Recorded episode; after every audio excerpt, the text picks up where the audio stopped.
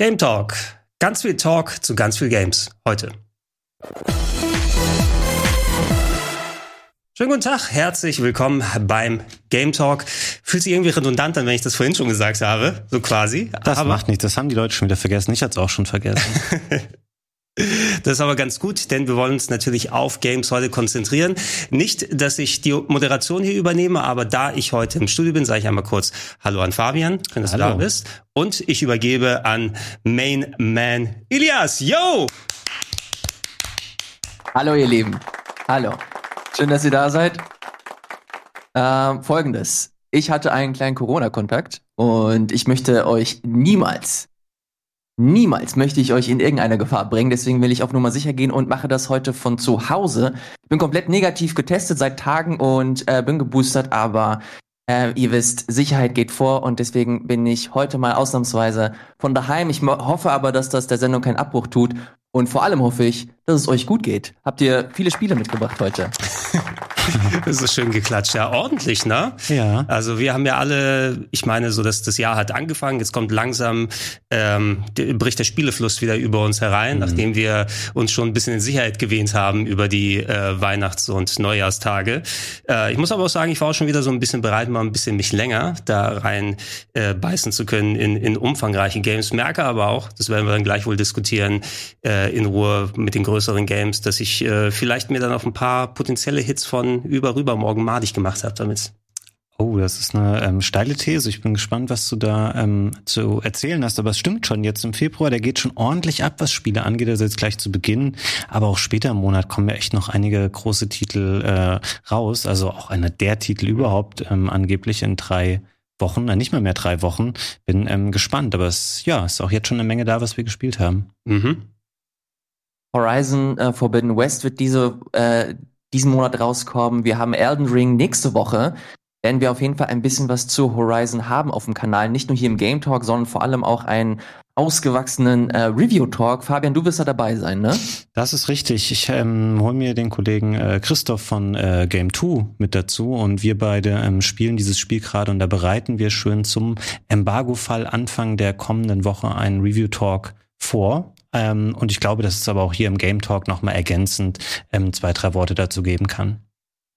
Bin mir da ziemlich sicher. Bevor wir aber zu den Spielen rauskommen, die bald erscheinen, äh, gehen wir zu einem Spiel, das noch ein bisschen auf sich warten lässt. Genauer gesagt bis Ende März. Äh, wir haben es alle mitbekommen. Ghostwire Tokyo. Wir haben hm. ein äh, Release-Datum. Ende März kommt das endlich raus. Wir haben jetzt kürzlich ähm, von Sony noch mal so eine kleine Präsentation spendiert bekommen auf YouTube und äh, gleichzeitig haben Pressevertreter und da zählen wir uns auch dazu eine äh, kleine Präsentation bekommen. Die erste halbe Stunde des Spiels äh, durfte ich mir ansehen und damit würde ich ganz gerne das ähm, diese Sendung hier starten, weil das tatsächlich ein Titel ist, auf den ich mich schon seit etwas längerer Zeit freue. Wusste lange, ehrlich gesagt, auch gar nicht, was da eigentlich los ist und was sie da konk konkret vorhaben.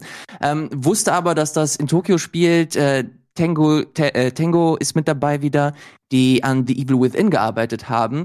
Das ist auch das Studio von Shinji Mikami, der ehemalige äh, Resident Evil Boy.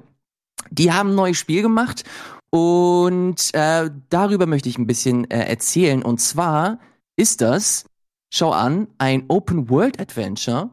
Ähm, dieses Mal hat das aber keinen krassen Horrorfokus, wie zum Beispiel The Evil Within, sondern hat einen stärkeren Fokus auf Action. Und das ist für jemanden wie mich, und das wissen Leute, die diese Sendung regelmäßig gucken, fantastisch, weil ich nicht so gut Horrorspiele spielen kann. Aber gleichzeitig, das fand ich ganz geil, ähm, haben sie klar gemacht, dass Horrorelemente zwar immer noch mit drin sind in Form von atmosphärischen Setpieces. Also du hast immer noch einen sehr, du hast einen starken Fokus auf Action, aber halt auch eine dichte Atmosphäre. Und das haben wir halt sehr stark gerade so in den ersten Missionen gesehen. Was macht ihr da in, in Ghostwire Tokyo? Ihr seid quasi ein Ninja-Exorcist. Ähm, hört, sich, hört, sich, hört sich ganz witzig an.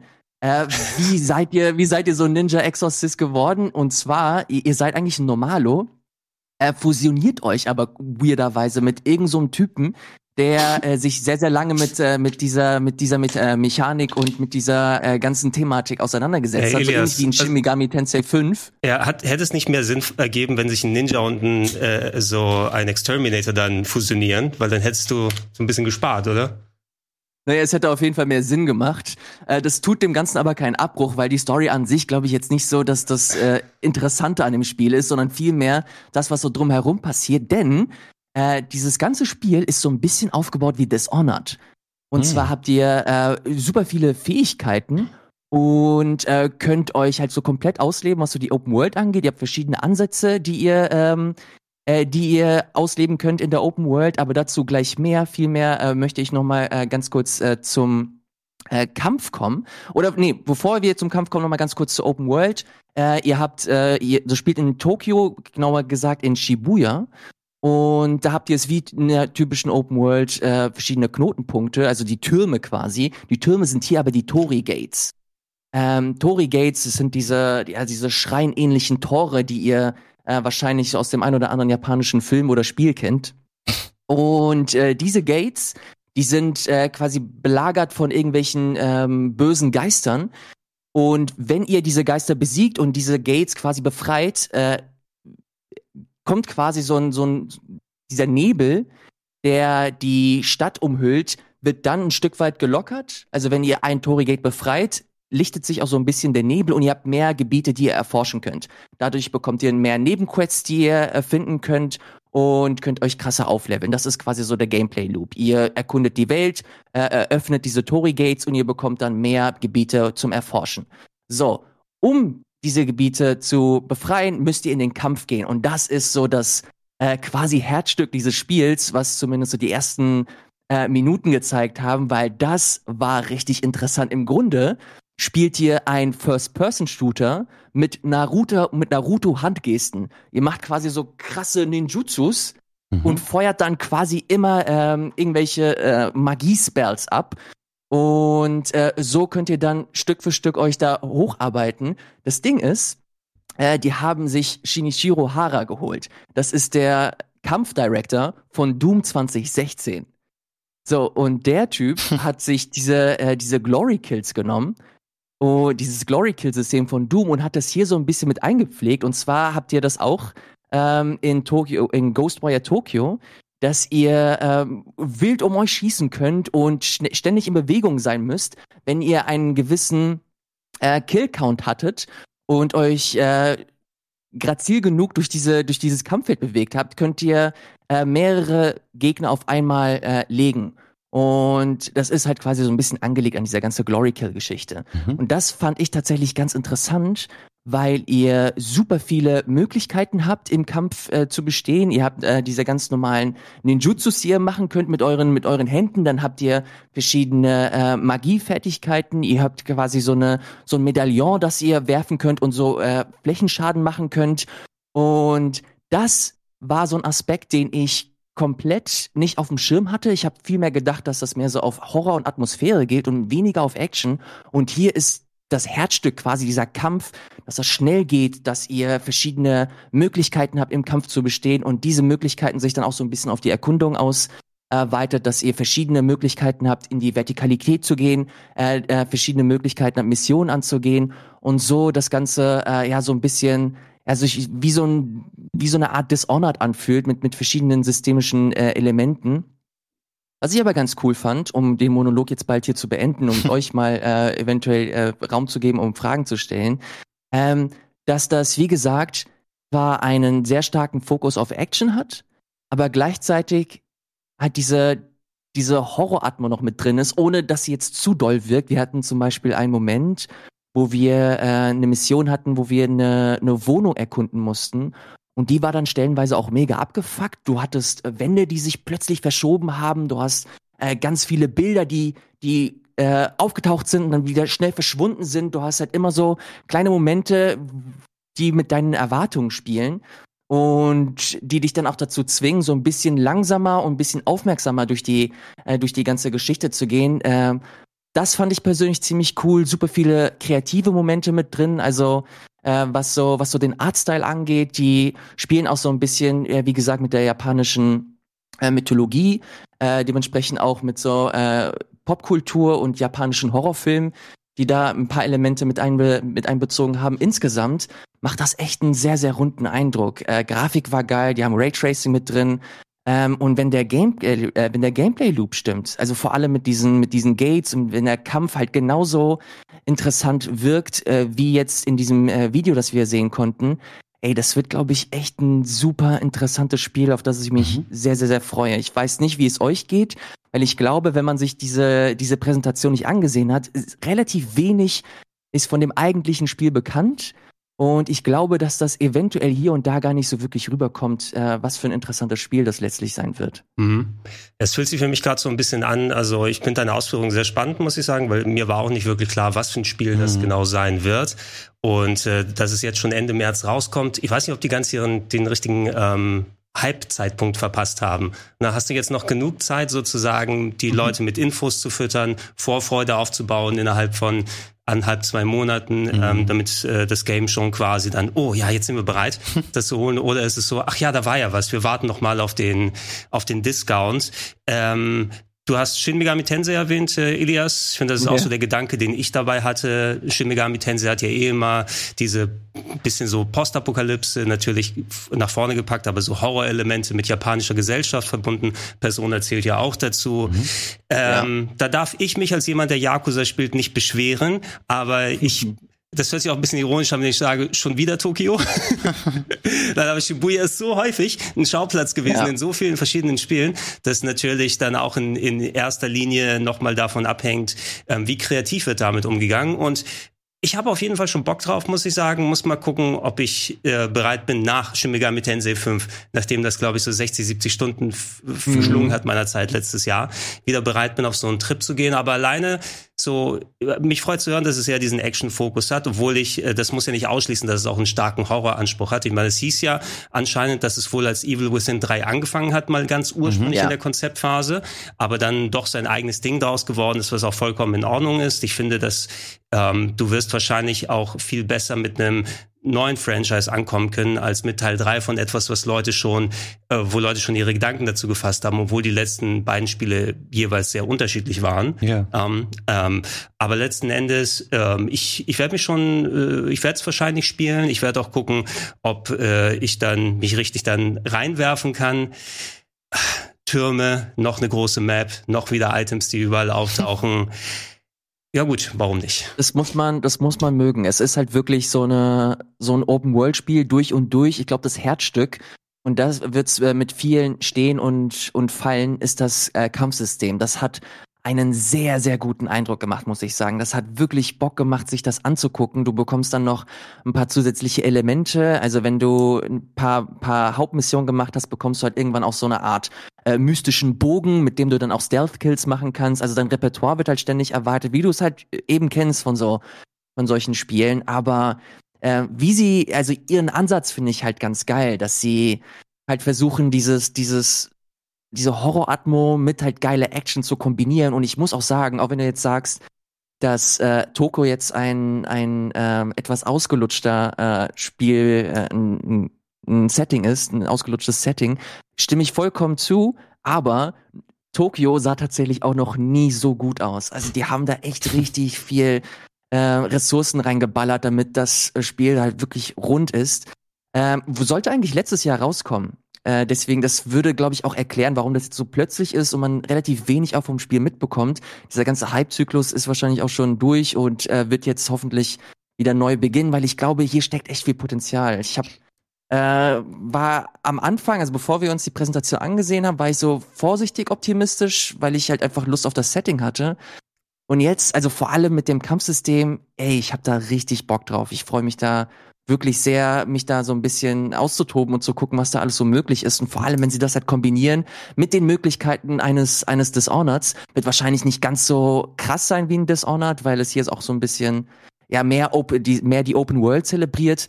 Aber wenn du da ein paar Elemente mit drin hast, eine coole Atmosphäre drin hast, äh, hoffentlich eine Story, die nicht ganz scheiße ist, auch wenn ich da nicht ganz, äh, ganz hohe äh, Stakes drin habe, aber insgesamt ich glaube, das wird ein schönes Spiel. Ich freue mich da, ich freue mich da sehr drauf. Wo du gerade beschrieben hast, ähm, dass äh, die Stadt schön aussieht, ähm, glaubst du, oder würdest du sagen, es ist ein Spiel, wo man merkt, dass es ähm, ein Spiel ist, was nicht mehr für die letzte Konsolengeneration erscheint? Das ist ja erstmal nur ja. PS5 und PC und du musst halt nicht mehr darauf Rücksicht nehmen, dass es eben auch auf ältere Hardware läuft. Findest du das drückt das Spiel aus in seiner technischen Qualität? Das ist natürlich äh, schwer zu, zu sagen, wenn man es nicht gespielt hat und mhm. sich nur ein Video von den ersten 30 Minuten äh, angesehen, ha angesehen hat. Aber insgesamt, also allein, was die da, da so an Effekten rausgeballert haben, also im Kampf selbst, äh, wie gesagt, du hast äh, Raytracing äh, mit drin, du hast ein paar echt schöne, echt schöne Set-Pieces, wo du ähm, wo du selbst nicht, wirklich nicht weißt, wo, wo oben und unten ist. Also es, es wirkt von seinem ganzen Artstyle sehr, sehr kreativ in, in einigen Missionen. Und die Stadt selbst sieht einfach nice aus, super viele Details, ähm, nichts sah irgendwie äh, nicht äh, schwammig aus oder so. Laut deren Angaben war das alles auf der PlayStation 5 gecaptured. Mhm. Ähm, von daher hoffe ich, ähm, dass der Eindruck, der uns da vermittelt wurde, auch der Realität entspricht und das Ding auf jeden Fall sich deutlich abhebt von einem typischen PlayStation 4 Spiel. Also das war zumindest das, was ich gesehen habe. Es sah ähm, sehr, sehr gut aus, meiner Meinung nach. Aber letztlich ähm, ersetzt das nicht so den finalen Eindruck, wenn man das Spiel selbst spielt. Ja, und wenn ich eine letzte Sache noch mal reinwerfen darf, also es ist gut, dass das jetzt auch mehr in Richtung Singleplayer geht. So meine Befürchtung in Anführungsstrichen mhm. war eben, ich dachte mehr, dass das so ein Multiplayer-Action-Game wird. Ne? Oh, okay. Hat mich so ein bisschen an so Shadowrun auf der Xbox 360 erinnert, wer es so ein bisschen noch kannte. So ja auch mal ein Versuch, das Franchise eher zu einem Multiplayer-Shooter mhm. da zu machen. Aber können gerne mal auf den Laptop hier drauf. Ich weiß nicht, ob ihr mal mit dem Spiel hier vertraut gewesen seid. Marken X auf dem Sega Dreamcast war ein Shin Megami Tensei Ego-Action-Game.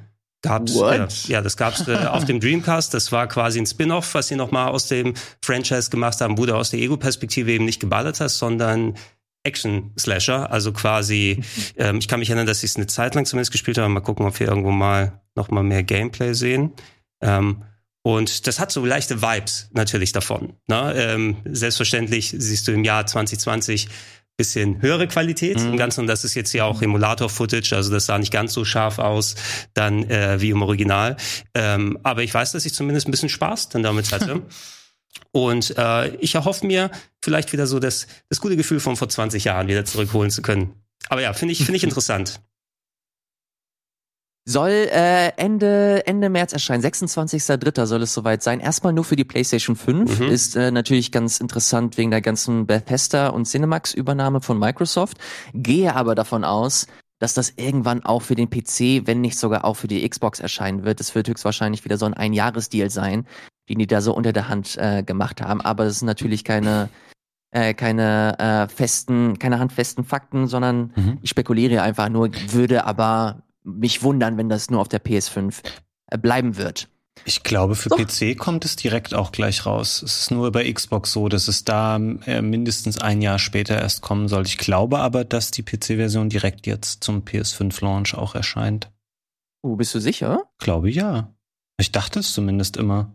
Oder ist also auf jeden Fall für PC angekündigt. Vielleicht erscheint es oh, aber du hast für, recht. für den PC das ist mein Fehler. später.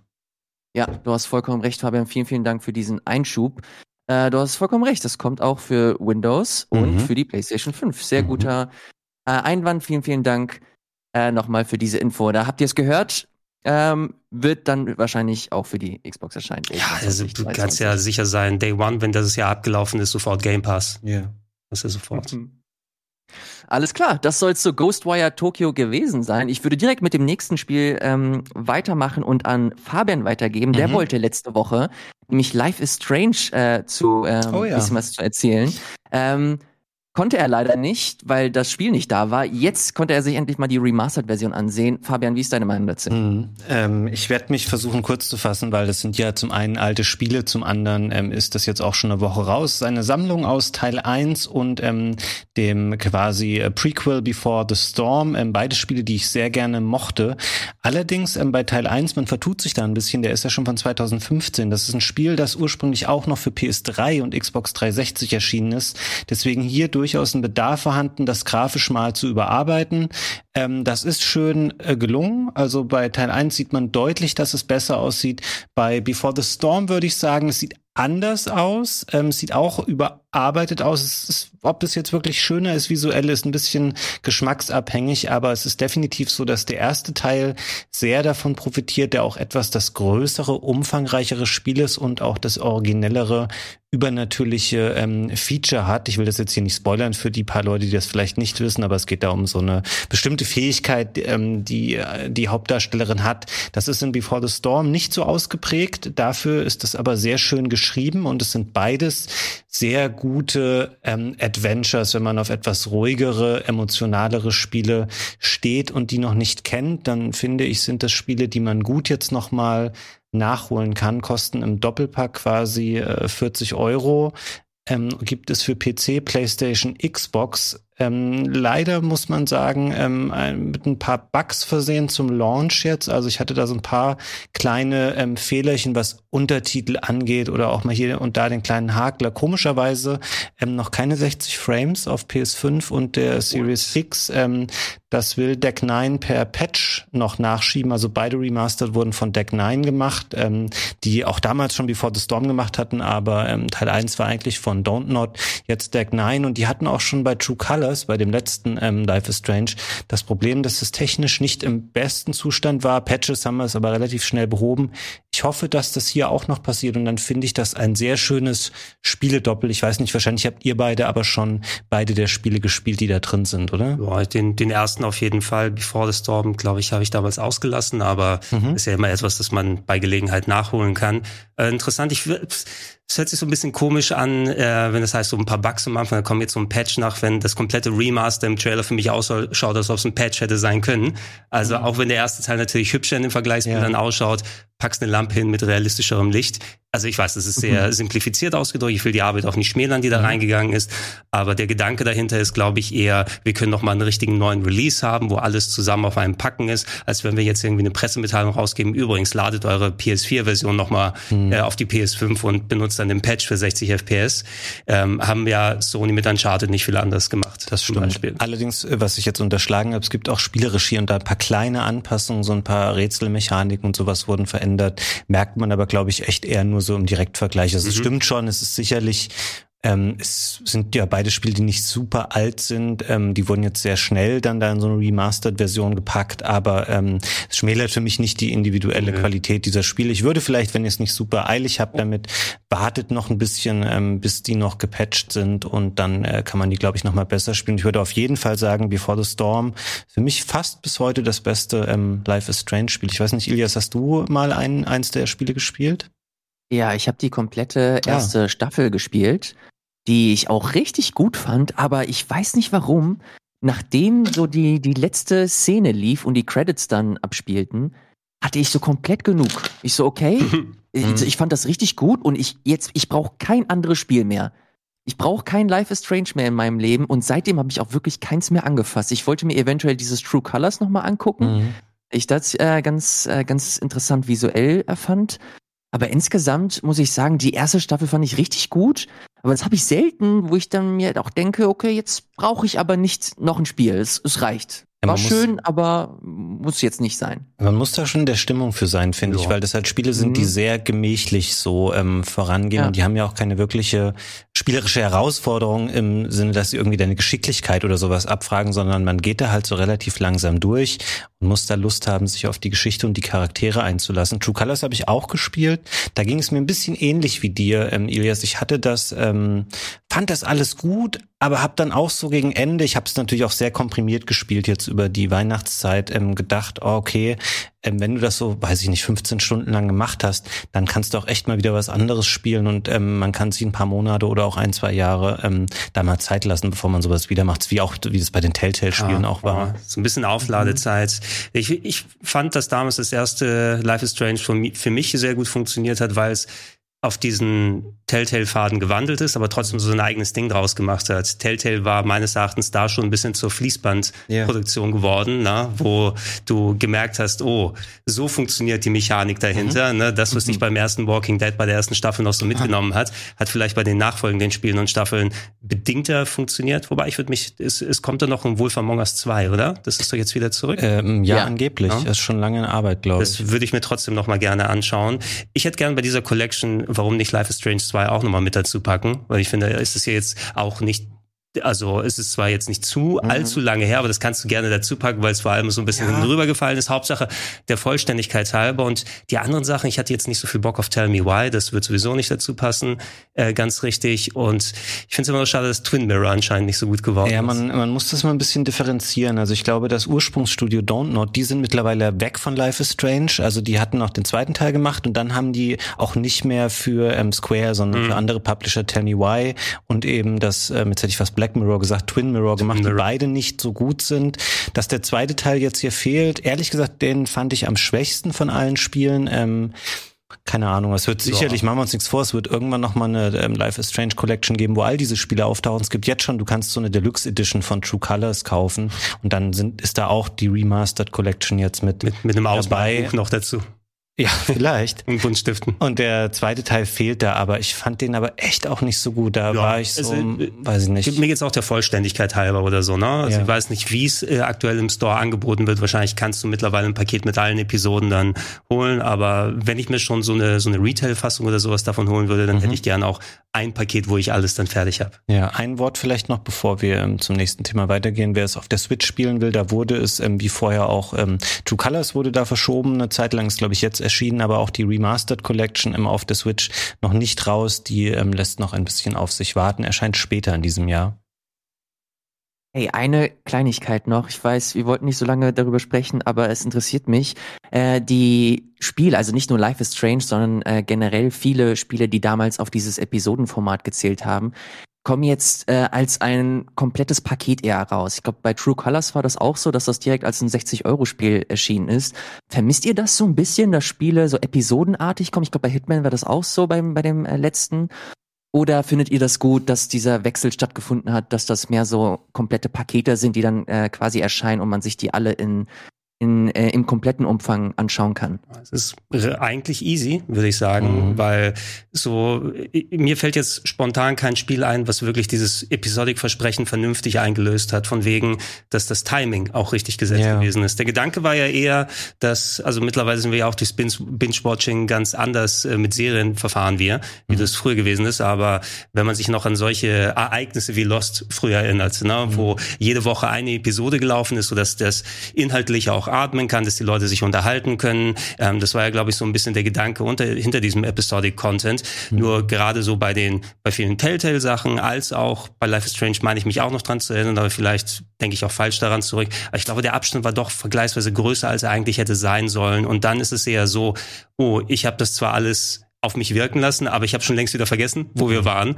beim nächsten Mal und das Tempo war einfach nicht so vernünftig gesetzt und ich sehe es jetzt auch wieder, ähm, das aktuellste Beispiel, auch wenn es in Anführungsstrichen nur Episodic Content sind, sind die, ist diese Dark Pictures Anthology, yeah. die ja eigentlich auch, ähm, ja. ich glaube der Plan war jedes halbe Jahr eines dieser Spiele herauszubringen, komplett thematisch unterschiedlich, aber dass du sozusagen irgendwie noch in den gewissen Rhythmus reinfällst und es hat vorne und hinten nicht geklappt. Da finde ich es aber okay, weil ähm, äh, bei der Dark Pictures Anthology sind das alles für sich ja. stehende Spiele, die sind dann abgeschlossen und dann du wartest dann nicht mehr auf irgendwie eine Fortsetzung. Sind nur alle nicht so gut.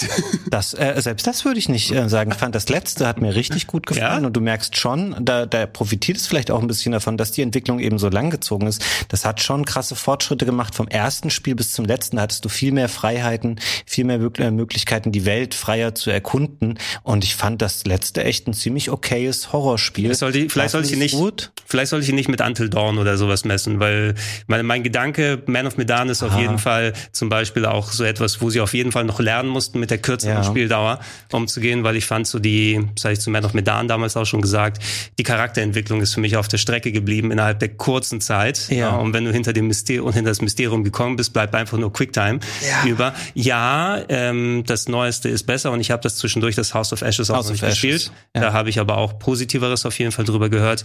Es war mir alles so ein bisschen forciert beim letzten. Ja, ich weiß gar nicht, ob das House of Ashes nicht ob ich da nicht sagen würde, es ist so gut wie Until Dawn. Okay. Man neigt dazu, Until Dawn im Nachgang jetzt so ein bisschen zu verklären, weil es ja. halt echt auch schon alt und die Spiele ja. dieser Art waren damals noch nicht so etabliert. Heutzutage, das ist schon auch so eine relativ minimal interaktive äh, Geisterbahn gewesen mhm. zu der Zeit. Also klar ist es ein gutes Spiel, aber so weit sind die Dark Pictures Titel davon nicht weg. Und um das die Ausgangsfrage von Ilias noch zu ergänzen, ich gebe dir da recht, es gab bei Telltale richtig ärgerliche ähm, Episoden, also äh, ich meine damit Phasen, nicht Episoden von Spielen, sondern Phasen damals, wo ähm, die einfach ihre Deadlines gerissen haben und diese Episoden dann nicht kamen und man nicht wusste, wie es bei Walking Dead jetzt weitergeht.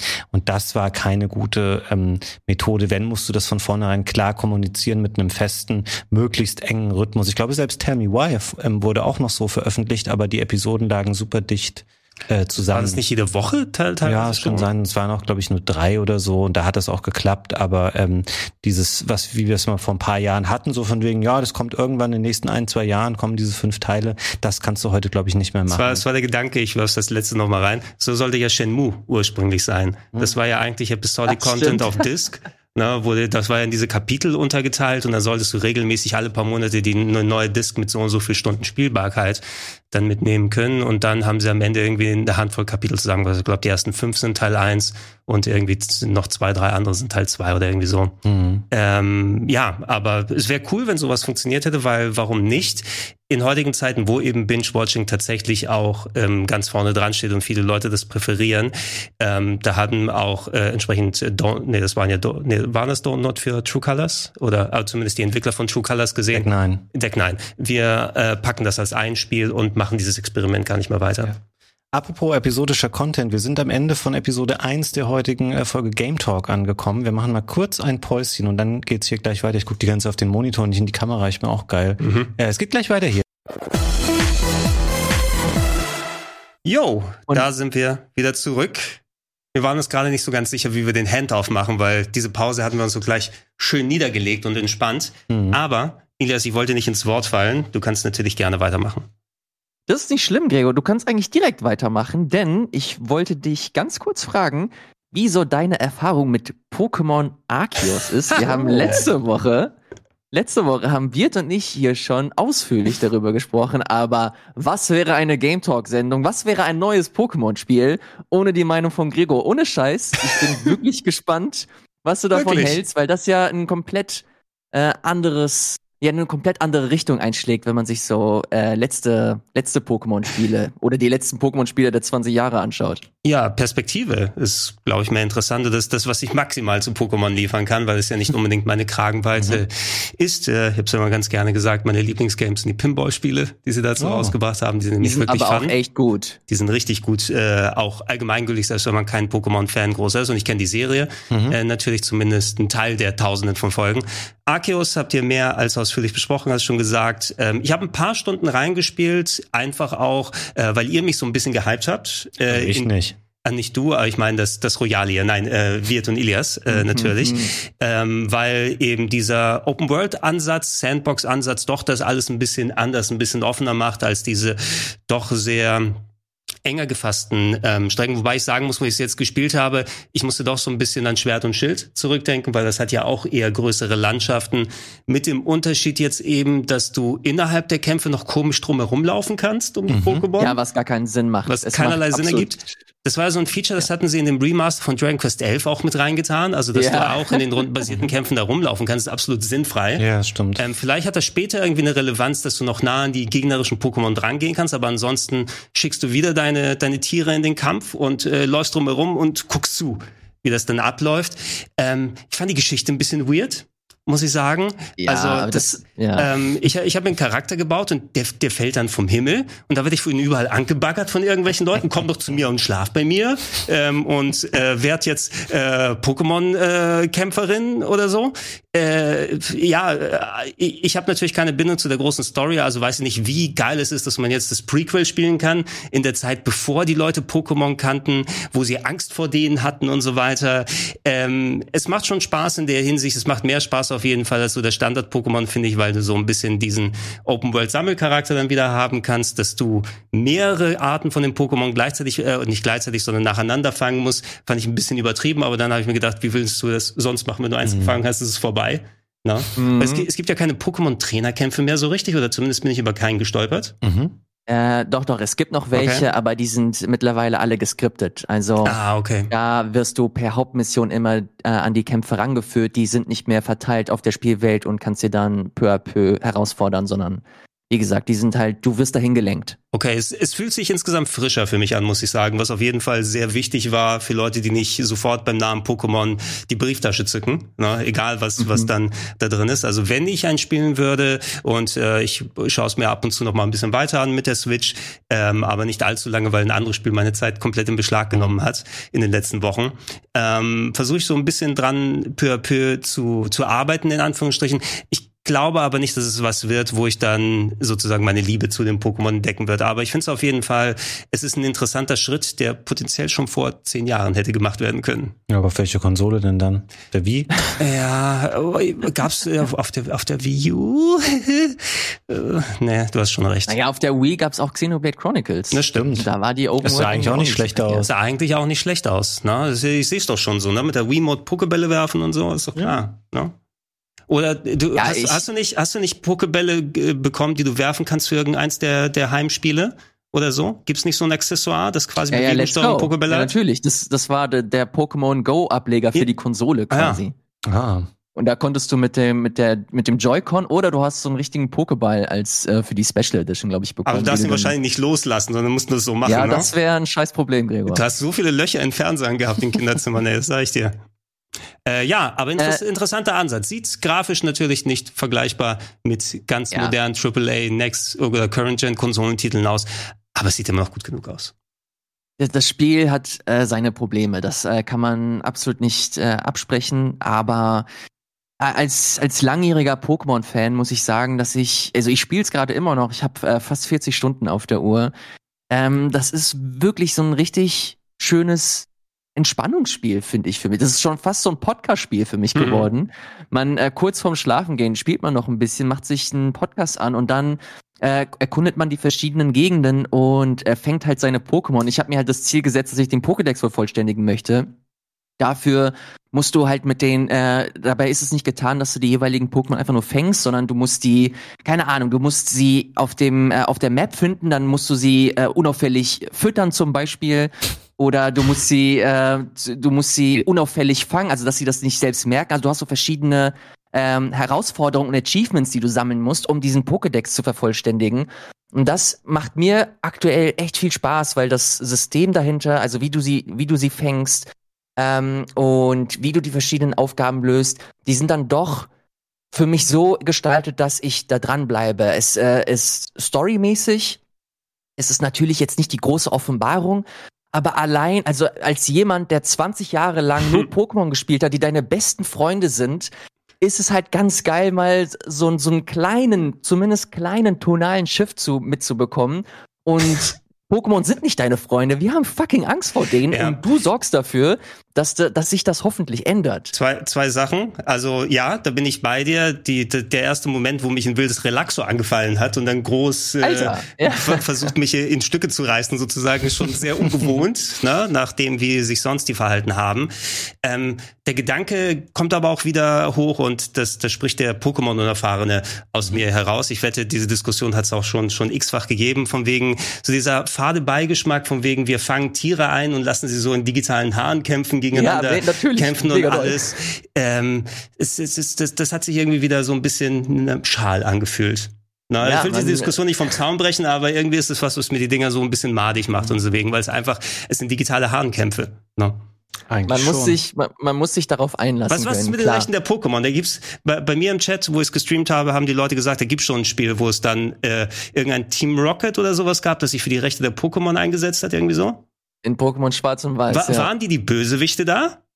Die waren eigentlich die Bösewichte, ja, aber die nicht. Ideologie, die sie verfolgt haben, waren, war eigentlich ganz interessant. Was und deswegen, das, Das sind so immer interessante Elemente, die sie da so mit reinbringen. Aber das ist auch der Grund, warum Pokémon-Spiele eigentlich immer so, ja, das sind unsere besten Freunde und wir leben mit denen, weil sie es natürlich dir verkaufen müssen, dass das okay ist, dass du sie einfängst und mit denen kämpfst. Sie gehen freiwillig in deinen Pokéball. Na, sie haben sich nichts anderes gewünscht. Vielleicht wollen sie Maler werden oder ähm, Freischwimmer oder sowas. Aber nein, jetzt wohnen sie in Pokebällen und müssen sich zerfleischen lassen in Arenen. Geil ist das. ist, aber es tut dem Erfolg ja keinen Abbruch, ne? Ja. Es ist nicht wahnsinnig erfolgreich. So kauft es sich besser als Schwert und Schild, weiß man das? Oh, das weiß ich nicht, wie die Verkaufszahlen ähm, Ich weiß auf jeden sind. Fall, dass sich äh, das Spiel in den ersten, in den ersten sieben Tagen fast sieben Millionen Mal verkauft hat. Also Boah, es ist krass. sehr, sehr, ja. sehr erfolgreich, ja. Krass. Ähm, ja. Aber ja, nur ganz kurz, dieser, dieser tonale Shift ist halt somit die, die größte Offenbarung eigentlich. Es gibt zum Beispiel eine Mission, es gibt ein, ein Pokémon, das sich Driftlon nennen oder, oder äh, ja genau, Driftlon. Ähm, da, da gab es immer wieder in den vergangenen Spielen so, so dunkle Pokédex-Einträge, wie zum Beispiel, das ist ein Pokémon, das nachts immer Kinder äh, abschleppt und sie und sie spielt quasi. Das waren so immer so immer so weirde Dex-Einträge für äh, für für Gameboy-Spiele oder DS-Spiele. Und jetzt hast du hier in diesem Spiel eine Mission, wo du halt wirklich ein Driftlon dabei erwischst, wie es gerade ein Kind verschleppt in einem Pokémon-Spiel. That's fucking crazy. Okay. Sind und wie die Kappas. Ist das USK 16 oder 18? Ja, es ist USK 12. Das ist von Pokémon halt wirklich verrückt eigentlich. Ja, stimmt. Ja, USK 1 ähm, und Nachtjähriger. No. Ne? So, das will ich eigentlich damit sagen, dass das äh, für langjährige Pokémon-Fans ist das halt so das Spiel, das einen schon fast ein bisschen schockt stellenweise. Aber natürlich, wenn man sich das mit, mit nüchternen Augen anschaut und ähm, das so ganz, ganz äh, versucht, Abstand zu bewerten, ist das ein Spiel, das sehr viel Potenzial auch liegen lässt und ähm, hoffentlich dieses Potenzial mit zukünftigen Spielen aufgreift. Ich würde es mir so sehr wünschen, dass sie da äh, ansetzen und äh, so eine richtige Spin-off-Reihe daraus machen. Die können von mir aus auch die, die Hauptreihe weiterführen, aber mein Interesse liegt auf jeden Fall in dieser Art von Spiel und äh, bin auf jeden Fall sehr, sehr froh, dass sie das äh, gemacht haben und diesen Versuch gewagt haben. Und ich, ähm, ich sag dir das nächste, ja? das nächste Pokémon-Legenden ist dann weit in der Zukunft, ne? Und da sind alle Pokémon-Roboter und da ist nochmal komplett neue Plüschtiere und Amiibos, die du verkaufen kannst. Nehme ich. 60 Euro lege ich auf die auf den Tisch. Oh Gott, oh Gott.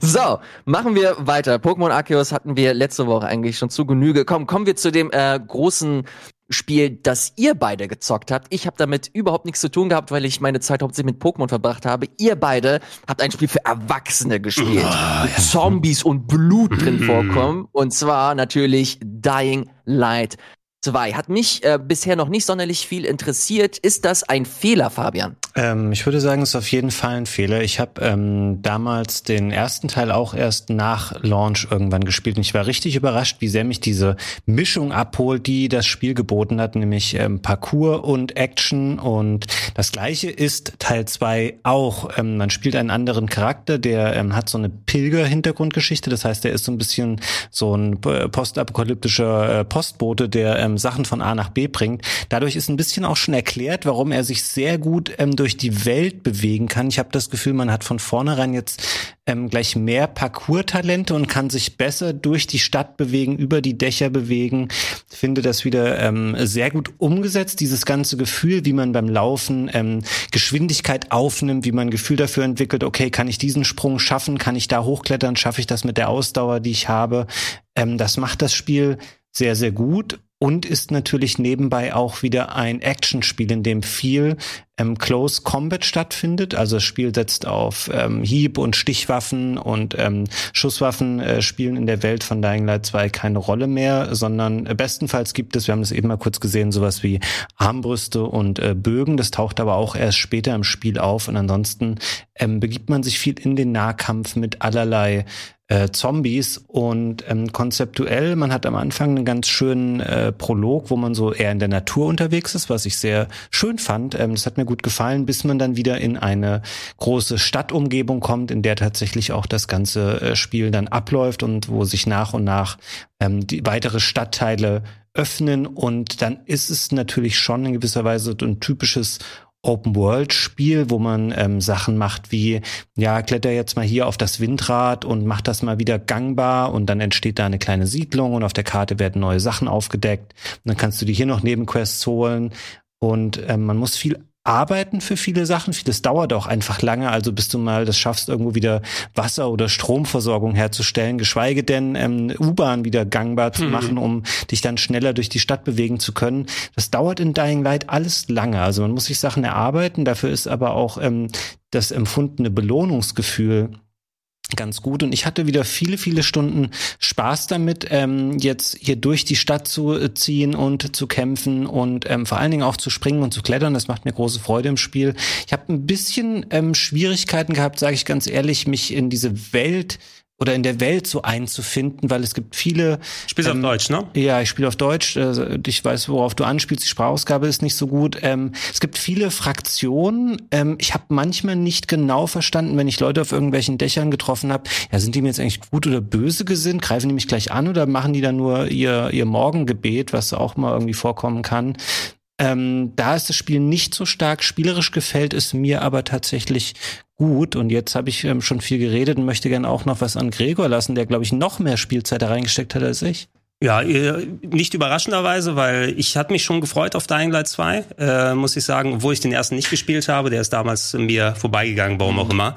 Ähm, aber wir hatten auch schon mal im Vorfeld ja besprochen, äh, oder als wir über äh, Spiele der neuen, der neuen Jahre oder des Jahres 2022 gesprochen haben, eigentlich Open World brauche ich immer wieder, so, dass die Batterie auflädt zwischendurch drin, wenn ich mal Open World Spiele gezockt mhm. habe, weil jedes Mal, wenn du dann eine riesige Map mit vielen kleinen Icons siehst, kann es entweder dich motivieren oder du kannst sagen, oh, okay, let's mhm. go. Ne? Ähm, und Zombie-Spiele vor allem, ähm, weil ich meine thematisch, das ist jetzt, kannst sagen, schon recht häufig bedient worden. Das, ja. das Fass mit den Zombies wurde häufig aufgemacht für Videospiele. Und ähm, wenn aber diese Kombination gut für mich funktioniert, ich bin ja auch dann äh, großer Fan von Days Gone, habe ich sehr, sehr gerne mhm. gespielt damals. Da konnte ich mich auch drin komplett fallen lassen. Sogar, äh, was ich so, so gut wie selten tue, eine Platin-Trophäe da geholt. Krass. Damals, weil es auch nicht zu schwer war, zum Glück am Ende, wenn du normal gespielt hast mhm. da. Ähm, Dying Light 2 war so ein bisschen schwierig, der Einstieg, fand ich. Von wegen ähm, einfach, weil A, die deutsche Loka nicht wirklich die beste ist, mhm. muss man sagen. Ähm, also ich habe die deutsche Version, da gibt's ja auch den konkreten Unterschied. Das ist ja auch eins der Spiele, wo man im Vorhinein darüber diskutiert, dass es nach langer Zeit mal wieder äh, zensiert in Deutschland mhm. sozusagen. Also es wurden dann ähm, gewisse Gewaltaspekte reduziert äh, gegenüber nicht äh, Zombie nicht mhm. Zombies, also du kannst jetzt nicht einfach hingehen und Zivilisten in kleine Stücke haken, aber bei Zombies ist es okay. Ähm, können wir gleich übers Gameplay da auch nochmal drüber sprechen, was das für Implikationen hat. Es hieß aber auch, dass da super viel Aufwand in die Story reingepackt wurde. Die haben sich doch extra so einen Storyschreiber geholt, der diese große Welt dann baut, die dann gefüllt ist mit den Fraktionen, die du erwähnt mhm. hast, wo du dann, je nachdem, wie du dich entscheidest, die Geschicke der Welt in andere Richtungen lenken kannst. Mhm. Ähm, hat sich herausgestellt, ist äh, Open World 101, genauso wie du mit Fraktionen oder sowas arbeitest. Äh, Einstieg war ein bisschen zäh in der Hinsicht, weil ich noch noch nicht so ganz das Sprungverhalten drauf hatte, mhm. mich die deutsche Sprachausgabe, wie die Charaktere dann meistens sprechende Dialoge nicht wirklich abgeholt haben. Ich will jetzt nicht sagen, dass es da grundsätzlich schlecht vom Storytelling her ist. Du hast ja diese Entscheidungs- und Knotenpunkte zwischendurch ja. mal, wo du durchaus auch mal nachdenken musst, mache ich das in diese oder in die andere Richtung. Hat mich in der Hinsicht an äh, ähm, The Outer Worlds zum Beispiel erinnert. Mhm. Ähm, und allgemein, das Spiel hat sich für mich angefühlt eben sehr stark wie eine Mischung zwischen Fallout und Mirror's Edge ne, Mirror's Edge durch das Gameplay mit dem Parcours-Einlagen, ja. aber es hat schon sehr, sehr starken Fallout-Vibe gehabt, also Fallout 3 so in der Richtung von mhm. wegen mit den einzelnen Siedlungen und wie du äh, dich, dich durchschleißt und vor allem das Sachen einsammeln ohne Ende mhm. und craften, was du ja auch bei äh, Fallout dann machen kannst. Und äh, sobald ich einmal dann so ein bisschen so reingekommen bin, mir macht das Parcours viel Spaß, muss ich sagen. Gerade diese Klettereinlagen sind spaßig. Ähm, du hast es mit den Stromwerken erwähnt, finde ich auch sehr gut, dass so kleine Denk- und Puzzle-Aspekte mhm. mit drin sind und du nicht nur rein mit ähm, Klettereinlagen zu tun hast, sondern dass die eigentlich ein ganz gutes Pacing haben, je nach nachdem, wie du dich von der Hauptstory orientierst oder wenn du auch mal Nebenaufgaben ja. mit aufnimmst. Das Kämpfen finde ich nicht so mega geil muss ich sagen. So dieser, also Nahkampf ist für mich in Ordnung und so weiter. Es ist ein bisschen schwierig, so die Orientierung immer zu halten mit der Ego-Perspektive. Okay, da ist Ausweichen. Ich muss dann punktgenau blocken, um dann die Konterattacken mit Jump-Kicks oder sowas mhm. zu machen. Und das macht es für mich ein bisschen weniger Fun. Ich hole mir lieber gute Waffen und dann zermatsche ich die Zombies. Ja, so, ich, so gut es geht. Ich hatte das Gefühl, nachdem man, es gibt relativ früh im Spiel schon so eine Fähigkeit, dass man so, wenn ein Gegner so ankommt, dass du das in so einen Wurf kontern kannst mhm. und den Gegner dann packst und ihn einmal quasi um 180 Grad äh, weiterwirfst. Das das hat mir viel ähm, geholfen. Nicht benutzt, zum Beispiel. Nee? Okay, das habe ich äh, viel gemacht und ich finde, das funktioniert eigentlich ganz gut. Ja. Ähm, der Unterschied fürs Gameplay mit der entsprechend reduzierten Gewalt, die da ist. Ähm, mhm. Du hast natürlich auch nicht nur Zombies, die da marodieren in der Gegend, haben sie auch interessant ja wieder mit diesem Tag- und Nachtzyklus gemacht, dass da unterschiedliche Aktivitätsgebiete ähm, dann sind der Zombies. Wenn du nachts äh, unterwegs bist, solltest du besser die Straßen unten meiden, ja. weil sie dann sehr schnell anfangen, dich zu jagen und auch über die Dächer zu verfolgen. Mhm. Also versuchst da besser aus ihrem Blickfeld zu bleiben, aber nachts kannst du sehr gut in Häuser reingehen und da stöbern, weil die Zombies alle auf den Straßen sind. Ja. Im Gegenzug am Tag sollst du nicht in Zombiehöhlen reingehen, weil die alle dort drin sind und auf dich warten. Mhm. Aber auf den Straßen bist du sowieso ein bisschen entspannter da drauf. Kampftechnisch, wenn du es dann aber gegen äh, menschliche Banden zu tun hast, irgendwelche Outlaws oder so, die unterwegs sind, so typisch diese Mad Max oder die, die Raider wie bei Fallout, da hast du natürlich, und da hat es mich auch wieder an Fallout 3 in der deutschen Version erinnert, ähm, die kannst du jetzt nicht klein zerteilen oder irgendwie sowas. Nicht, dass es dann ist, oh schade, jetzt kann ich den aber nicht nochmal den Arm abpacken oder sowas. Aber ich habe das Gefühl, dass die natürlich dadurch zäher sind als die Zombies und ich kann nicht mal so einen Crit haben und sozusagen jemanden, der mir entgegenstürmt, mal den Kopf wegsäbeln, so dass ich den Gegner nicht besiegen muss muss, sondern ich muss sie durchweg immer die komplette Energieleiste weghauen. Mm, ja, ist ein interessanter Punkt. Ich weiß nicht, ob das wirklich so ist oder ob dann du nicht trotzdem irgendwie einen das kritischen Treffer machst ja. gegen den Kopf, der den Gegner dann erledigt, ohne dass ähm, der Kopf äh, auch vom Körper getrennt wird, weil ansonsten wäre es natürlich schon ein Eingriff. An der Stelle ganz kurz hier eingeschoben, äh, was du jetzt beschreibst, diese Schnitte betreffen die Konsolenversion. Ich habe es ja. auf der Xbox gespielt. Ähm, meines Wissens nach ist es auf dem PC aktuell noch so, dass du auch in Deutschland ähm, die ungeschnittene Version äh, quasi laden kannst über Steam und Epic, ähm, solange sie nicht indiziert wird. Mhm. Ähm, und dann würde dann quasi nur noch die geschnittene 18er Version angeboten werden. Also das heißt, ähm, klar, bei den Konsolen ist es so. Ansonsten, ich hatte das nicht auf dem Schirm. Es wäre interessant, ob das wirklich diese spielerische Auswirkung hat, die ich du muss mal sehen. Das, das war mein Eindruck jedenfalls, aber ich kann es nicht zu 100 Prozent bestätigen. Ich muss noch mal gucken, die Footage, die ich aufgenommen habe, ob das dem auch so ist. Mein Eindruck war immer, immer wenn ich gegen menschliche Gegner gekämpft habe, ähm, waren die ein bisschen zäher. Wobei du kannst jetzt nicht sagen, dass die KI absolut großartig ist oder sowas. Da gab's eine Stelle, das war so, ich, ich habe dann schon irgendwie so 20 Stunden gespielt mhm. und dann äh, heißt es, okay, wir müssen jetzt eine ganz wichtige Mission machen, der Story komm mit und alles baut sich so ein bisschen auf und dann lese ich nur Banditenlager räumen. Und erstmal, oh, nein, ne, drumherum laufen, mit dem Fernglas gucken, wo die sind und alles so. Ja, ne, also du, du weißt das Gefühl, ne? Ja, ja. Bei so vielen Open-World-Sachen. Zum Glück ist es halb so wild bei dem Ding, weil sie nicht so viele davon da sind, so riesig große Banditenlager, mhm. ist nicht so ein Horizon Zero Dawn, wo du alle fünf Minuten über so ein Lager stolperst und eins räumen kannst von denen.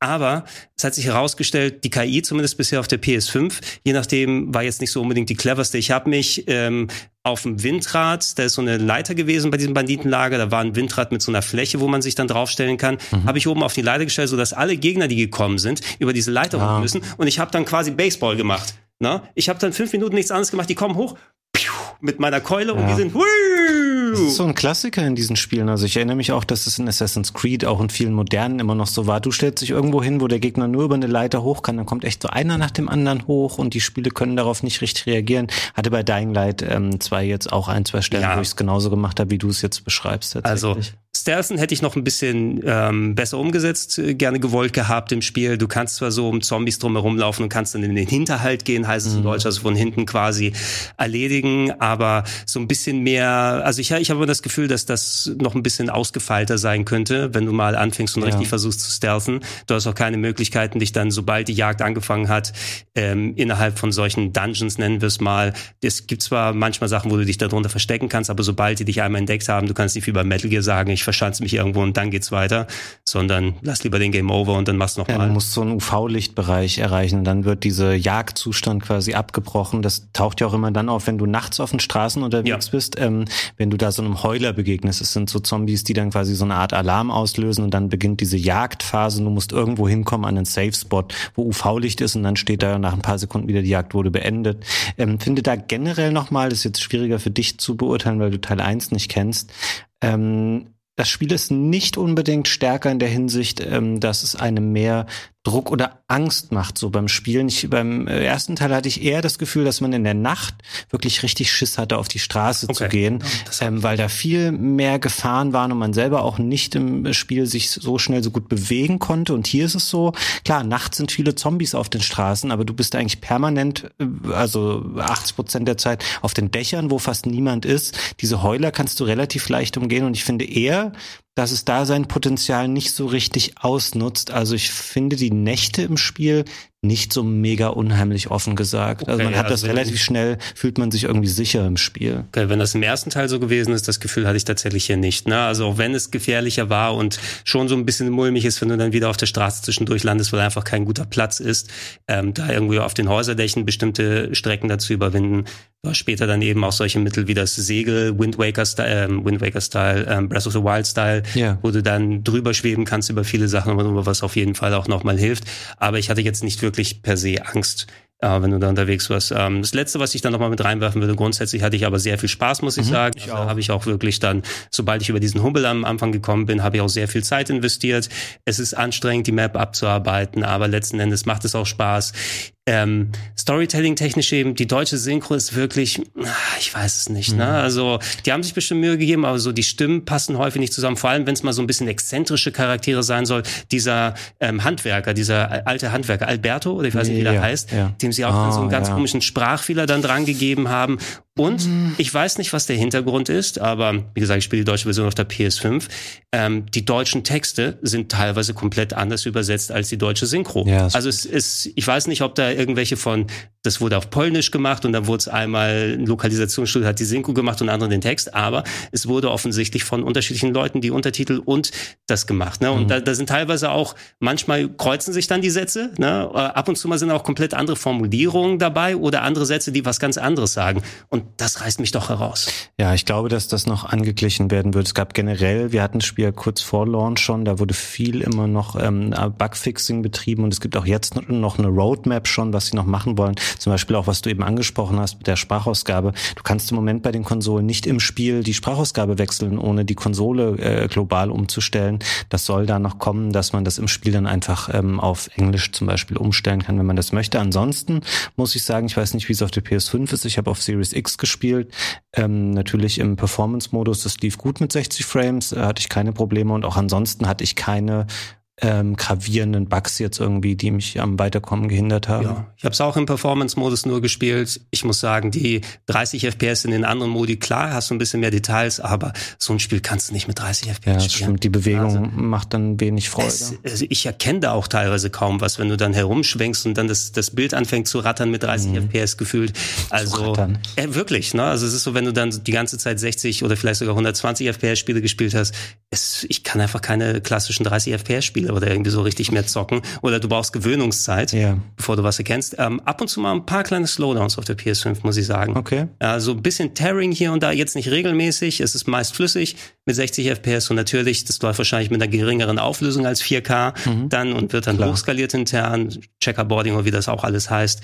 Ähm, du merkst, dass es ein bisschen weich hier und da ausschaut, aber außer dass es ab und zu mal, es gab eine Handvoll Stellen, wo die Framerate ein bisschen runtergegangen ist, ist es eigentlich auch ein durchweg solides Erlebnis und wir haben es im Trailer ja auch schon gesehen. Grundsätzlich sieht ja auch alles ziemlich gut aus. Ja, also sagen. Na, und solange die Figuren nicht reden, sind sie auch glaubhaft. Wollte ich gerade sagen, das Spiel hat natürlich den, die Herausforderung, dadurch, dass es ein Ego-Perspektiven-Spiel ist, bist du an allem sehr nah dran. Das heißt, du stehst auch den Gesprächspartnern immer sehr dicht gegenüber ähm, und kannst da viel erkennen. Das sieht dann nicht immer so geil aus. Also es gibt manche Nebencharaktere, da denkst du so, ja, okay, das hätte auch auf der letzten Hardware-Generation schon funktioniert. An sich aber ein schönes, stimmungsvolles Spiel, ähm, was die Grafik angeht. Auch spielerisch ähm, mir gefällt es. Ich finde es nicht überragend besser als Teil 1, muss ich ganz ehrlich sagen. Es ist auf einem ähnlichen Niveau für mich. Ähm, was wir gar nicht ausprobieren konnten, also ich zumindest nicht, weil das vorab nicht funktionierte, war der Koop-Modus. Da gibt es aber jetzt schon, das Spiel ist ja am Freitag erschienen, ein ähm, Let's Play bei Rocket Beans, wo ähm, Dennis, Walle und Krogi das im Koop gemeinsam spielen. Ich glaube auch noch ein paar Teile weiter. Da könnt ihr mal reingucken, wenn ihr den Koop-Part, der meines Wissens nach für das ganze Spiel funktioniert, ähm, mit Ausnahme des Prologs. Wenn ihr den mal in Aktion sehen wollt, ähm, schaut da mal ja. rein. Als letztes, da kann Ilias auch gerne sagen, ob er sich das jetzt schon vorbestellt hat oder nicht, nach unseren Ausführungen hier äh, nochmal reingeworfen. Äh, ich habe äh, Solo gespielt komplett, auch wenn der Koop möglich wäre, aber ich habe kein PS Plus. Also ah. konnte ich da eh nicht spielen. Obwohl es hat mir angeboten, wirst du nicht PS Plus dir holen, um mit Leuten dann gemeinsam zu spielen?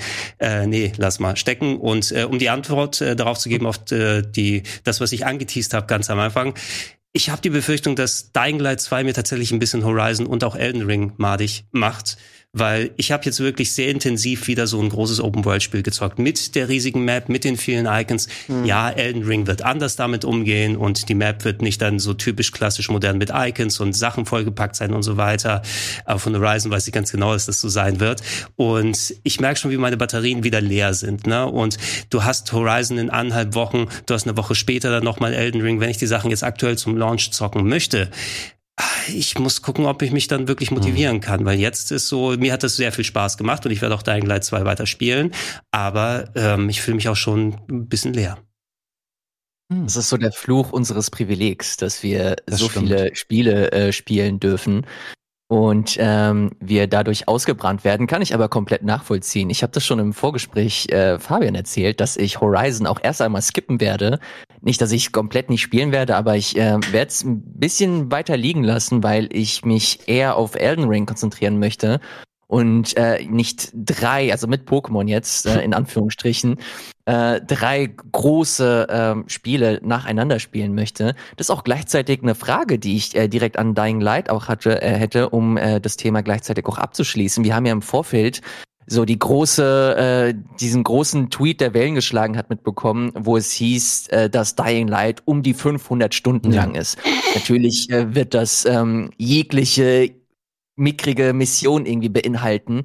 Ähm, dadurch gab es aber auch das Gefühl, dass das äh, Spiel sehr, sehr aufgebläht wirkt und äh, nicht so wirklich smooth, dass du stellenweise Aufgaben machst, die ähm, ja, die so sehr in die in Richtung Fleißaufgabe gehen. Da hat Gregor immer mal wieder darauf hingedeutet, dass das der Fall sein wird. Insgesamt äh, würdet ihr sagen, dass eure Zeit mit Dying Light trotzdem äh, eine war, die äh, euch positiv in Erinnerung bleibt? Oder gibt es hier und da doch äh, Stellen im Spiel, die einfach zu, zu aufgebläht wirken? Ich habe bei den Kollegen von, von Weiß mir äh, den, den Eindruck durchgelesen und da hieß es, dass man nach 15 Stunden erst den, ähm, die, die Slide-Fähigkeit bekommt, ähm, also dass viele so Grundmechaniken auch hinter unnötig hinter Skilltrees äh, versteckt sind.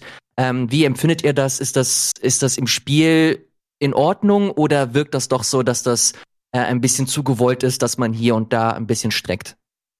Finde ich, ich finde es nicht. Ich finde, es entspricht den typischen Open-World-Spielerwartungen. Also natürlich dauert es teilweise ein paar Stunden, Sachen zu bekommen, äh, auf die man dann irgendwie hinspielen muss, aber finde das nicht künstlich gestreckt. Und natürlich war das eine Dummheit, diese 500-Stunden-Meldung rauszuhauen, weil niemand möchte das. das. Spiel hat eine ganz normale Länge und meiner Meinung nach auch ein relativ normales Pacing, was den Fortschritt und auch das Erlangen von Fähigkeiten und Ähnlichem angeht. Man kann natürlich sagen, ich sammle hier jeden Schnipsel ein und mache jede neben Sammelquest noch, aber das ähm, ist natürlich jedem selbst überlassen. Du kannst im Spiel aber ganz normal relativ fix voran und auch durchkommen. Ja, es hat sich von der Mischung nicht viel anders angefühlt als ein typisches Ubisoft-Game eben, das auch seine Maps dann voll macht. Also wenn du ein Far Cry spielst oder ein Assassin's Creed, bei Assassin's Creed kenne ich mich weniger aus als mit Far Cry, aber ich denke da, von dem, was ich gehört habe, da kriegst du ja auch eine riesige vollgepackte Map mit Sachen, die du machen kannst. Du müsstest bei so Spielen hoffentlich nicht der Typ sein, der wirklich absoluter Komplettist ist und jede Kleinigkeit unbedingt ja. machen muss und jedes Häkchen abhaken muss in dem Spiel und jede kleinste Räuberhöhle die ansuchen, um da eine Handvoll Items zu sammeln und so weiter und so fort, sondern ich mache so meist, ich gehe nur die Quests an, wo ich gerade Bock drauf ja. habe oder wo ich sage, oh, es hilft ein bisschen aufzuleveln. Ähm, sowas wie mit dem Slide, den du erwähnt hast, Elias, was die Weißleute gesagt haben, ist, glaube ich, eine sehr subjektive Erfahrung, die da mitgenommen wird, weil so Skilltree mit einem neuen Skill, was du fürs Klettern oder Kämpfen dann haben kannst, ist schon ganz normal meines Erachtens, wie es dann rausgepackt wird. Es ist nicht so, dass du einfach ähm, komplett ähm, kaum springen kannst und schutzlos bist, ja. bevor du den Skilltree aufmachst. Du kannst grundsätzlich ein paar Sachen machen. Und ich wusste es zumindest ein bisschen zu schätzen, dass manche fundamentale Sachen doch ein bisschen später gekommen sind, um da nochmal Twists im Gameplay draufzugeben. Dass Schnellreisen nicht direkt von Anfang an mhm. möglich sind, sondern dass es ein storyrelevantes Ding ist, wo die Welt sich auch mal ein bisschen öffnet, dass du dann später dann nochmal ein anderes Element mitzubekommst, dass ganz später das Puzzles ins Spiel reinkommen. Das Ding mit mit ähm, so typischen Items wie eben dem Segel, was wir erwähnt haben, das spät passiert, Enterhaken und solche Sachen. Die kommen erst tatsächlich in nach nach gewissen Abständen in der Story und ähm, da fand ich den den Twist, die aufs Gameplay sie geben, eigentlich ganz normal gemacht. Ähm, weiterhin das 500 Stunden Ding ist dumm, das mhm. alles da reinzupacken. Dann kannst du fast jedes Spiel als 500 Stunden Game bezeichnen. Ähm, ich kann jetzt nicht abschätzen, wo ich in der Story bin, bin 30 Stunden beim Gameplay, mhm. habe aber auch einiges an Nebenmissionen gemacht. Und ich denke, so mindestens 10 habe ich auf jeden Fall noch drin. Hm. Ähm, Wisst ihr, was lustig ist? Ich habe eigentlich äh, noch ein Spiel für heute mitgebracht, mm. aber unsere Sendezeit, die ist schon ähm, abgelaufen. Ich, ich glaube, nee, ich nee, glaube, ich werde dann nächste wir, Woche was. Das, da muss, da muss ich ganz kurz, da muss ich ganz kurz einhaken. Wir sagen das natürlich immer, dass unsere Sendezeit abgelaufen ist, und da bekommen wir auch immer Kritik in den Kommentaren. Es ist so, dass wir immer eine, Sende, eine, eine Sendezeit vorgegeben bekommen, ist aber nicht so, dass wir immer sofort dann abschalten müssen, weil die nächste Sendung äh, läuft. Ähm, nur damit ihr Bescheid wisst, es ist für uns immer nur eine, eine, eine Richtzeit, an der wir uns halten können, müssen aber nicht. Wir können auch ein bisschen überziehen. Nicht, dass ich wieder irgendwelche Kommentare lesen muss, die wieder out of context sind. Aber äh, Fabian, das ist ein sehr, sehr aber guter Einwand. Dennoch würde ich äh, es sehr, sehr gerne gestatten und auch hören, was du sonst mitgebracht hast. Aber Eli, äh, bevor Fabian anfängt, Elias, können wir noch mal zu dir schalten? Wie viele Stunden ja. steht eigentlich das Postauto da hinten bei dir? Stand schon das zum Anfang der Sendung da. Ey, ich schon. warte schon die ganze Zeit auf mein Scheißregal und schiele auf dieses, auf dieses, äh, auf diesen Lieferwagen und hoffe, dass da jemand rauskommt und mir mein dummes Regal liefert. Der ist aber auch, noch nicht steht passiert. Steht ja auch in zweiter Reihe seit einer Stunde. Sieht ein bisschen so aus, oder? Ey, und das Witzige ist, jetzt kommt ein zweiter. Der steht genau hier. Okay. Und der steht auch wieder in zweiter Reihe. Gut, ich wollte Fabian nicht unterbrechen, aber ich wollte es einmal erwähnen, weil das das Wichtigste in der Sendung ist. so, bitte Fabian. Ähm, ja, dann ähm, mache ich noch kurz. Danke, dass die Zeit da noch für äh, eingeräumt wird. Es geht um ein Spiel, was ähm, nämlich auch heute erscheint, wenn ihr den Game Talk zur Erstausstrahlung am 8. Februar schaut, ist ähm, Sifu. Ah. Ein, ähm, von dem ich immer dachte, es heißt Saifu, aber im Spiel sagen sie mal Sifu, das ist der richtige Name.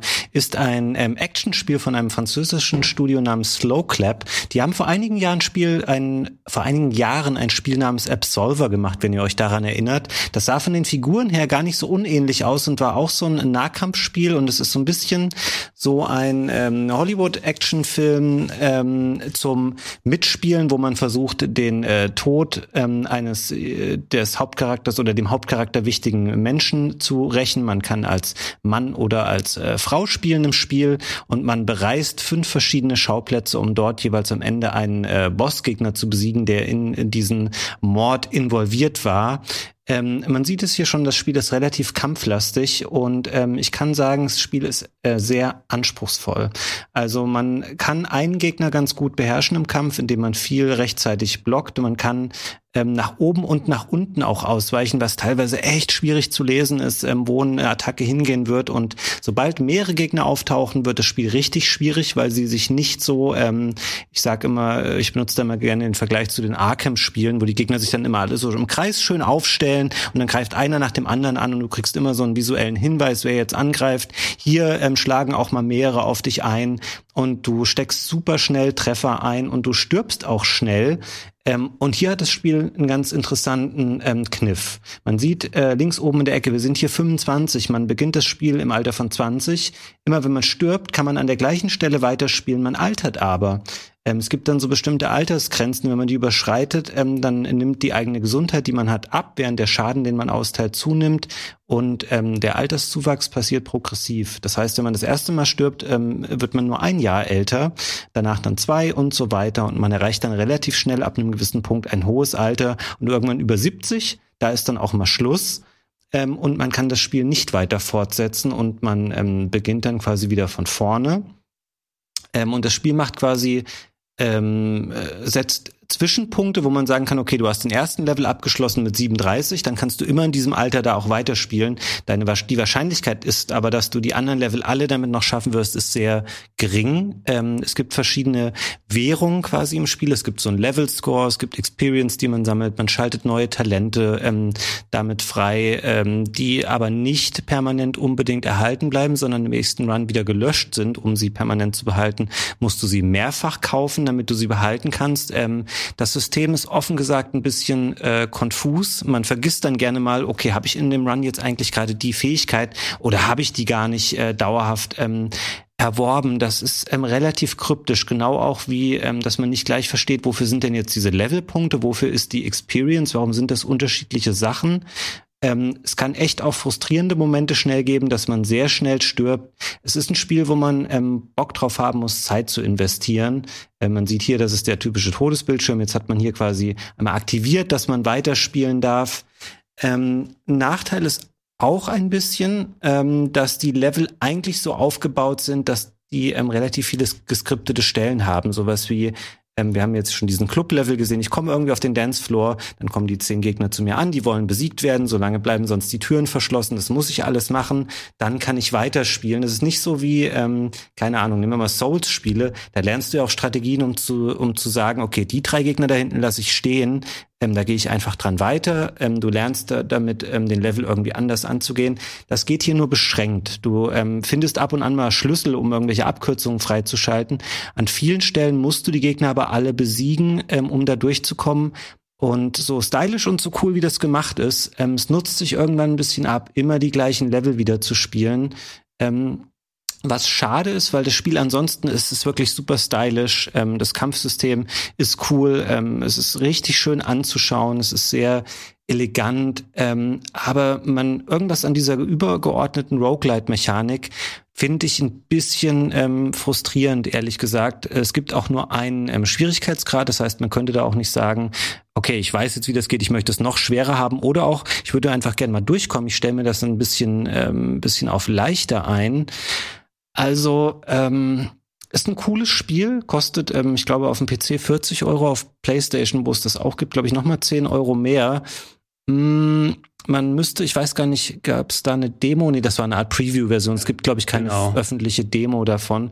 Ähm, guckt euch vielleicht mal ein Video dazu an oder ein Video-Review oder irgend sowas in der Art. Es ist nicht zwangsläufig euer Spiel, wenn ihr nur Bock habt auf ein cool aussehendes Actionspiel, sondern es ist ein Arbeitsspiel, was anspruchsvoll ist und in seiner Art. Ähm, man muss auf jeden Fall auch solche Rogue-Light-Spiele mögen. Ja, es hat die Preview, ich schmeiß noch auch kurz mit rein, weil ich ja. die Preview gespielt habe äh, vor ein paar Monaten und die hat eben diesen Club-Level abgebildet, den wir da gesehen haben. Und da habe ich auch schon gemerkt, also ich habe das Spiel jetzt auch in der PC-Version bei mir, aber wegen Dying Light 2 noch nicht die Chance mhm. gehabt, da vernünftig reinzuspielen. Bei der Preview habe ich schon gemerkt, ey, das bringt nichts einfach anzufangen und zu spielen, das musst du konkret üben. Nicht umsonst sagt dir die Preview auch, hier ist deine Holzpuppe, trainier yeah. vorher, damit du spielen kannst, weil im Spiel selber da ist vielleicht auch so ein bisschen kontraproduktiv. Normalerweise spiele ich sehr viele dieser Art von Brawler-Games. Mhm. Ähm, und ich weiß, es ist nichts anderes als die Yakuza-Games eben. Ich habe durch die Yakuza-Games aber so viel Muscle Memory, wie Kämpfe da funktionieren. Mhm. Was ist das Ausweichen? Was ist das Kontern? Was ist das Blocken und so weiter? Wie reagieren die Gegner?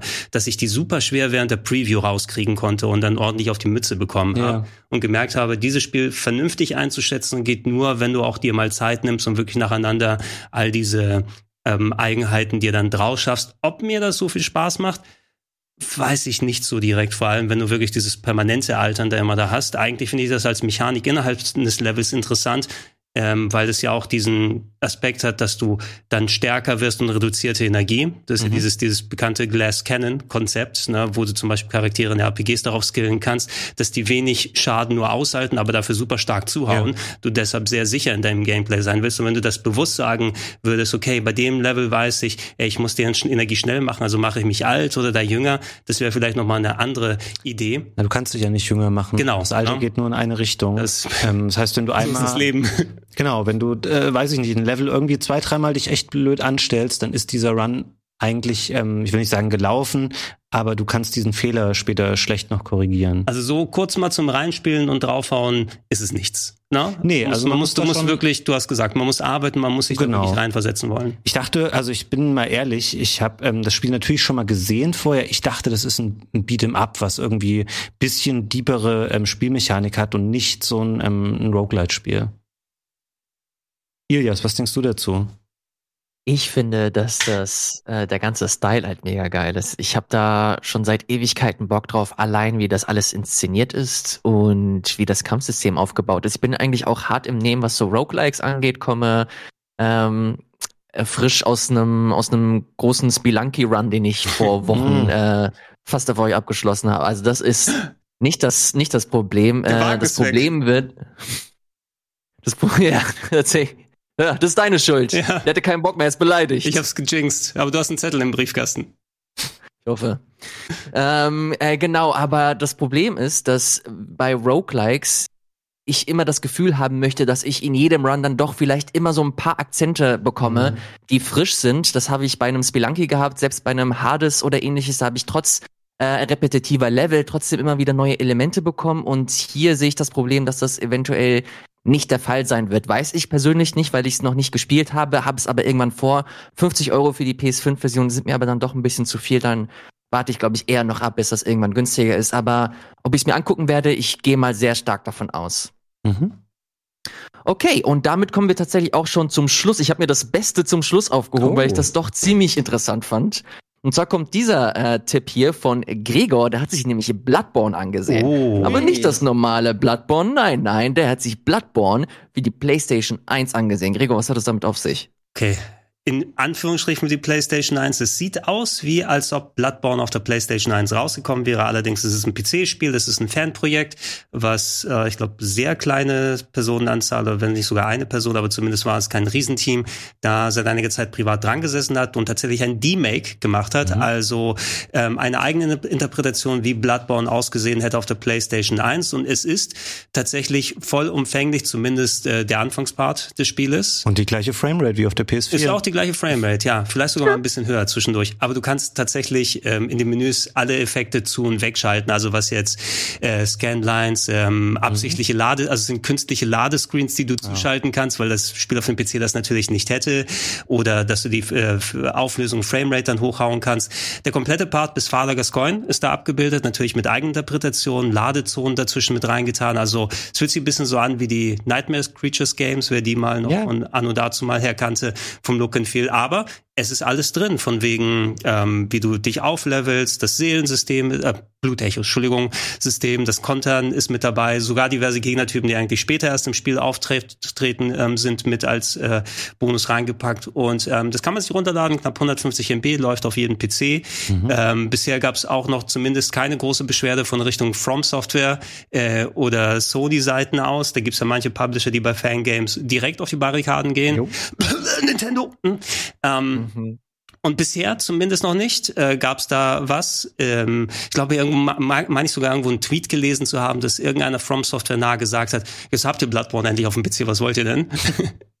Aber ich kann es dir empfehlen, hab, hab knapp fünf, sechs Stunden dran gesessen, macht super viel Spaß und ist sehr schön gemacht worden und ist großartig. Ne? Ähm, da hat man auch die, die äh, Linkadresse noch gesehen, aber man findet es dann auch entsprechend im, äh, über die Suchmaschine. Das sieht tatsächlich cool aus. Ich mag diesen ähm, PS1-Spiel-Look, mir gefällt das ganz ja, gut. Ist, äh, also ich war erstaunt darüber, wie wirklich vollumfänglich sich anfühlt. Wie gesagt, mhm. es ist ein PC-Game. Du kannst ja. also nicht, äh, es läuft nicht auf einer normalen Playstation, mhm. sondern musst auf dem PC spielen lassen. Ähm, und äh, auch ganz klassisch keine Analogsteuerung, musste ich mich auch wieder dran oh, okay. Auch wenn die Playstation 1 natürlich Analogsticks hatte später, mhm. aber sie haben es äh, normal mit dem Steuerkreuz hier umgesetzt und angepasst. Ich habe es dann mit dem Playstation Pad gespielt. Ja. Ähm, Bevor wir jetzt gleich zum Ende kommen, ich will noch eine Korrektur kurz nachschieben bei Seafood. Das kostet auf der PS4 und 5 auch 40 Euro. Die 50 Euro ah, ja. ist die Deluxe Edition mit Soundtrack und Artbook. Ich habe es gerade nochmal nachguckt, weil mir das so doch teuer vorkam. Ja. Auch 40 Euro immer noch für ein generell ähm, nicht super umfangreiches Spiel natürlich äh, kein so niedriger Preis. Die restlichen 10 Euro kann man ja in den Supporters Club packen. Das ist kann man richtig. die Überleitung machen, die man dann überhaupt, wenn man sich Seafood geholt hat. Sehr gut. Vielen, vielen Dank, liebe Leute. Das war eine richtig volle Sendung, aber wir haben echt viele Spiele reinbekommen. Das freut mich besonders. Nächste Woche wird es äh, genauso weitergehen. Wir haben unter anderem Horizon mit am Start. Ey, Fabian, wollen wir das hier direkt dingfest machen, dass du nächste Woche auch wieder am Start bist? Ähm, ja, wie gesagt, es gibt ja noch einen Review-Talk, wo wir noch nur über das Spiel mhm. sogar sprechen werden, aber ich komme bestimmt auch wieder hier im Game Talk vorbei. Wenn ich es zeitlich einrichten kann, dann bin ich natürlich am Start. Alles klar, dann guckt Fabian nochmal in den Kalender und eventuell werden wir dann auch nochmal ein bisschen über Horizon unter anderem sprechen, aber auch viele andere Themen, vielleicht auch mal wieder News, äh, die wir nächste Woche besprechen werden. Dann wieder mit Gregor, mit mir und dann eventuell mit Fabian. Bleibt uns wohl. Vielen Dank äh, beim, vielen Dank, dass ihr eingeschaltet habt und zugeschaut habt. Macht's gut und bis zum nächsten Mal. Tschüss. Tschüss.